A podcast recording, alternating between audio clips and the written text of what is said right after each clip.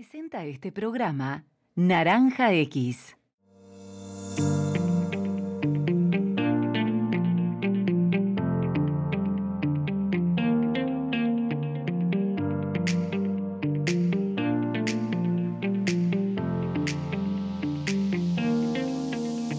Hola, hola, bienvenidos a un nuevo episodio de Vida Digital. Soy Débora Slotniski y hoy vamos a hablar sobre pagos mediante el código QR.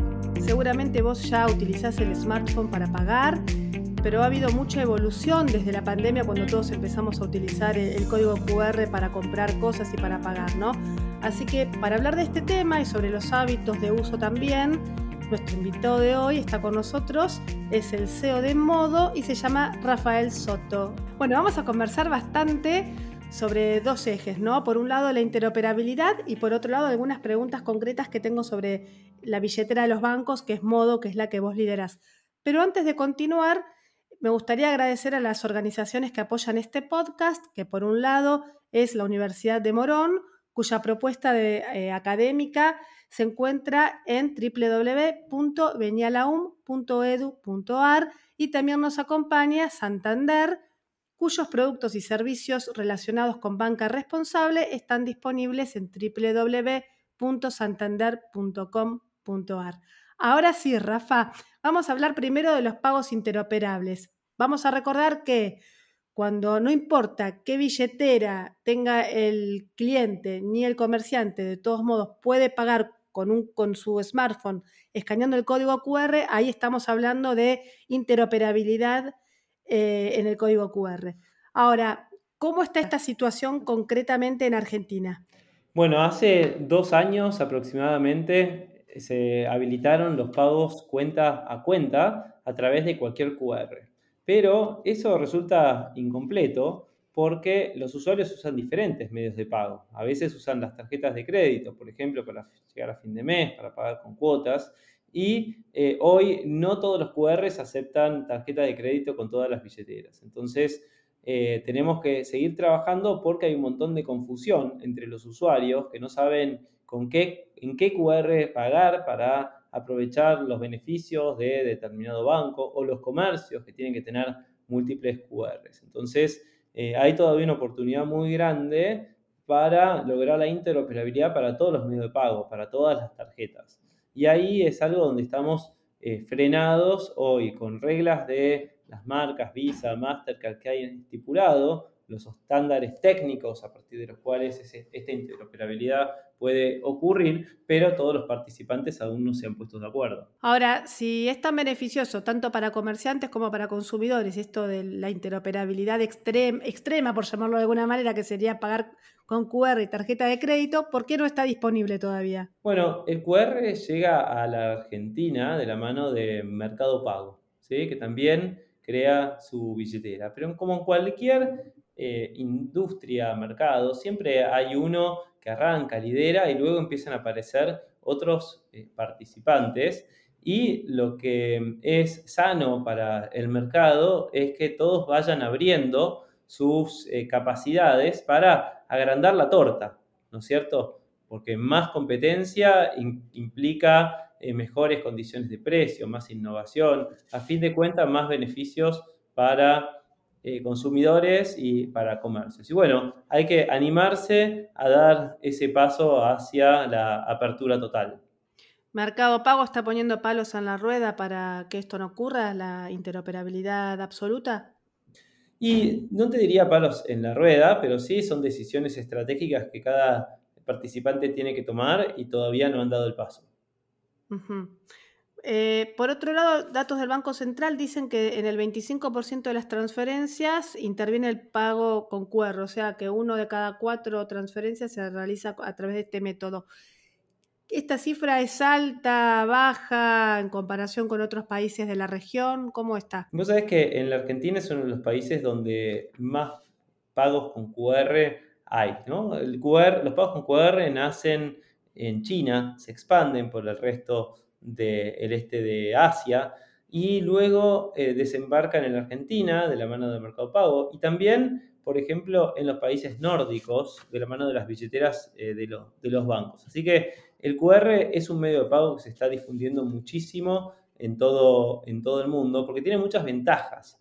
Diferente a lo que es el NFC, que permite confirmar una transacción de pago, el QR permite iniciar el diálogo entre el comercio y el usuario. Vos sabés, se habla mucho de las APIs, ¿no? Estas, estos canales de comunicación entre diferentes em, tecnologías. Y bueno, eh, a partir de ese QR inicia un diálogo que puede ir más allá del pago, porque la realidad es que cuando uno llega a la caja, hace un montón de cosas. Imagínate en la caja del supermercado, que sacás la billetera, la cartera, le entregas el DNI para validar identidad, le entregas la tarjeta de beneficios, los cupones para los descuentos, te llevas el ticket, eh, firmas un montón de papelitos, todos, todas un montón de transacciones analógicas que la realidad es que todos estaríamos mejor si pudiéramos resolverlas en una transacción digital y el QR habilita eso. Por eso es tan, difundido y crece tan fuerte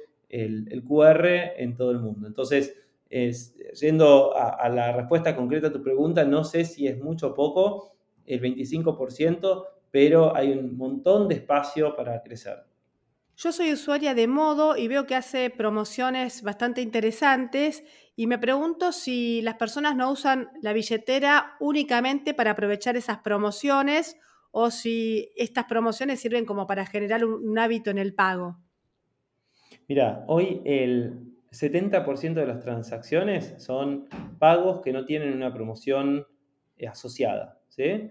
Entonces, eh, hay un volumen de transacciones orgánica eh, creciendo. Por supuesto, los meses que hay promociones agresivas, por ejemplo, eh, las fechas de efemérides, de la madre, del padre, alrededor de Navidad, se produce un incremento muy fuerte en las promociones donde hay un montón de nuevos usuarios que empiezan a transaccionar con modo y bueno, hay un alto porcentaje que luego mantienen esa habitualidad. Cambiar, eh, cambiar hábitos es algo que lleva mucho tiempo, se requiere que el usuario, cualquier persona, haga determinada acción en reiteradas veces en un periodo corto de tiempo para luego ganar esa habitualidad. Nosotros tenemos medido más o menos que un usuario que hace tres transacciones dentro de un mes empieza a ganar habitualidad en el pago cómodo. También hay mucho de falta de educación, ¿no es cierto? Por ejemplo, esto que hablábamos antes de la interoperabilidad de pagos cuenta a cuenta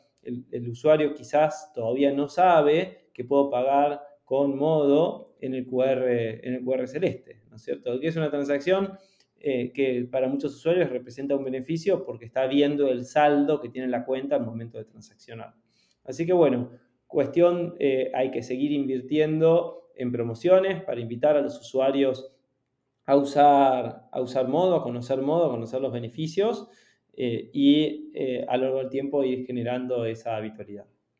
Hablando de promociones que son bastante agresivas y están buenas, pero cuando uno mira la letra chica, se desilusiona porque dice 40% de descuento en, restaurantes. Y después la letra chica dice que el tope son mil pesos. Entonces es como que, ¿por qué es tan bajo el tope?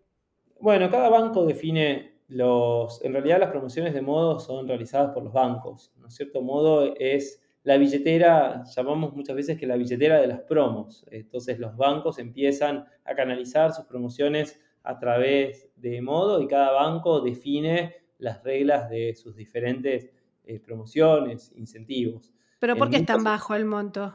Y em, los bancos a veces consideran eh, que eh, para el usuario representa más valor un porcentaje, un porcentaje alto para una transacción chica, pero eh, hay un tope porque tiene un costo, ¿no es cierto? Alguien está pagando esa, esa promoción y define cuánto está dispuesto a invertir en esa transacción. Claro, no, yo usé mucho en el verano la promoción del 30% de descuento en heladerías. Pero iba a la heladería y con la compra de un cucurucho ya llegaba al tope. Entonces, en realidad, eh, terminabas más o menos haciendo lo mismo ir cualquier día, porque eh, era muy, eh, en tres cucuruchos que me hagan el descuento solo sobre uno, es muy, era muy poquito.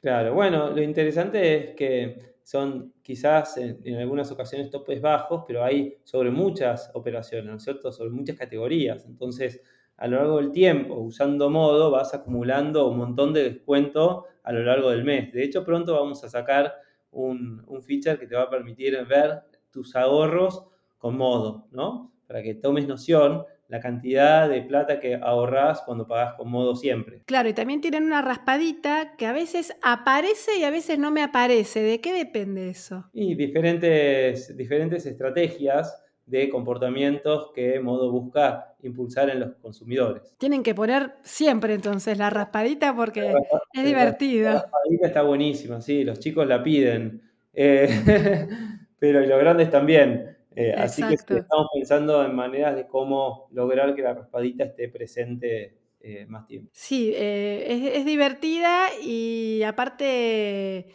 nada, es como que me hizo recordar a la niñez, ¿no? Cuando jugábamos a la raspadita, me pareció divertido. ¿Cuál es entonces la tendencia en medios de pago con lo que tiene que ver con el código QR? ¿Vos pensás que, bueno, más allá de que el día de mañana se supone que tiene que estar habilitado también el pago con QR con tarjeta de crédito, ¿hay algo más que puedas señalar? No, un poco eh, reiterar lo que, conversaba antes de todas las cosas que pueden pasar alrededor del, del código QR, ¿no? me parece que es súper interesante y vinculándolo con el tema de las promos, es la posibilidad de que cuando pagás con modo ves la promoción impactada al momento de transaccionar eh, y el, reintegro se produce en el acto en buena parte de esas transacciones. ¿no? Esas son cosas que gracias al QR, a los pagos con QR pueden suceder y vos no podrías, ¿no es cierto?, en el plástico ver reflejada una, una promoción, ¿no es cierto? Entonces, eh, con modo le empezamos a dar, acercar mucho más a los usuarios todos los beneficios de usar pagos digitales. Perfecto, muchísimas gracias Rafa por toda la información que nos compartiste. Bueno, Débora, un placer, gracias por la entrevista. Y a ustedes hasta la próxima emisión de Vida Digital.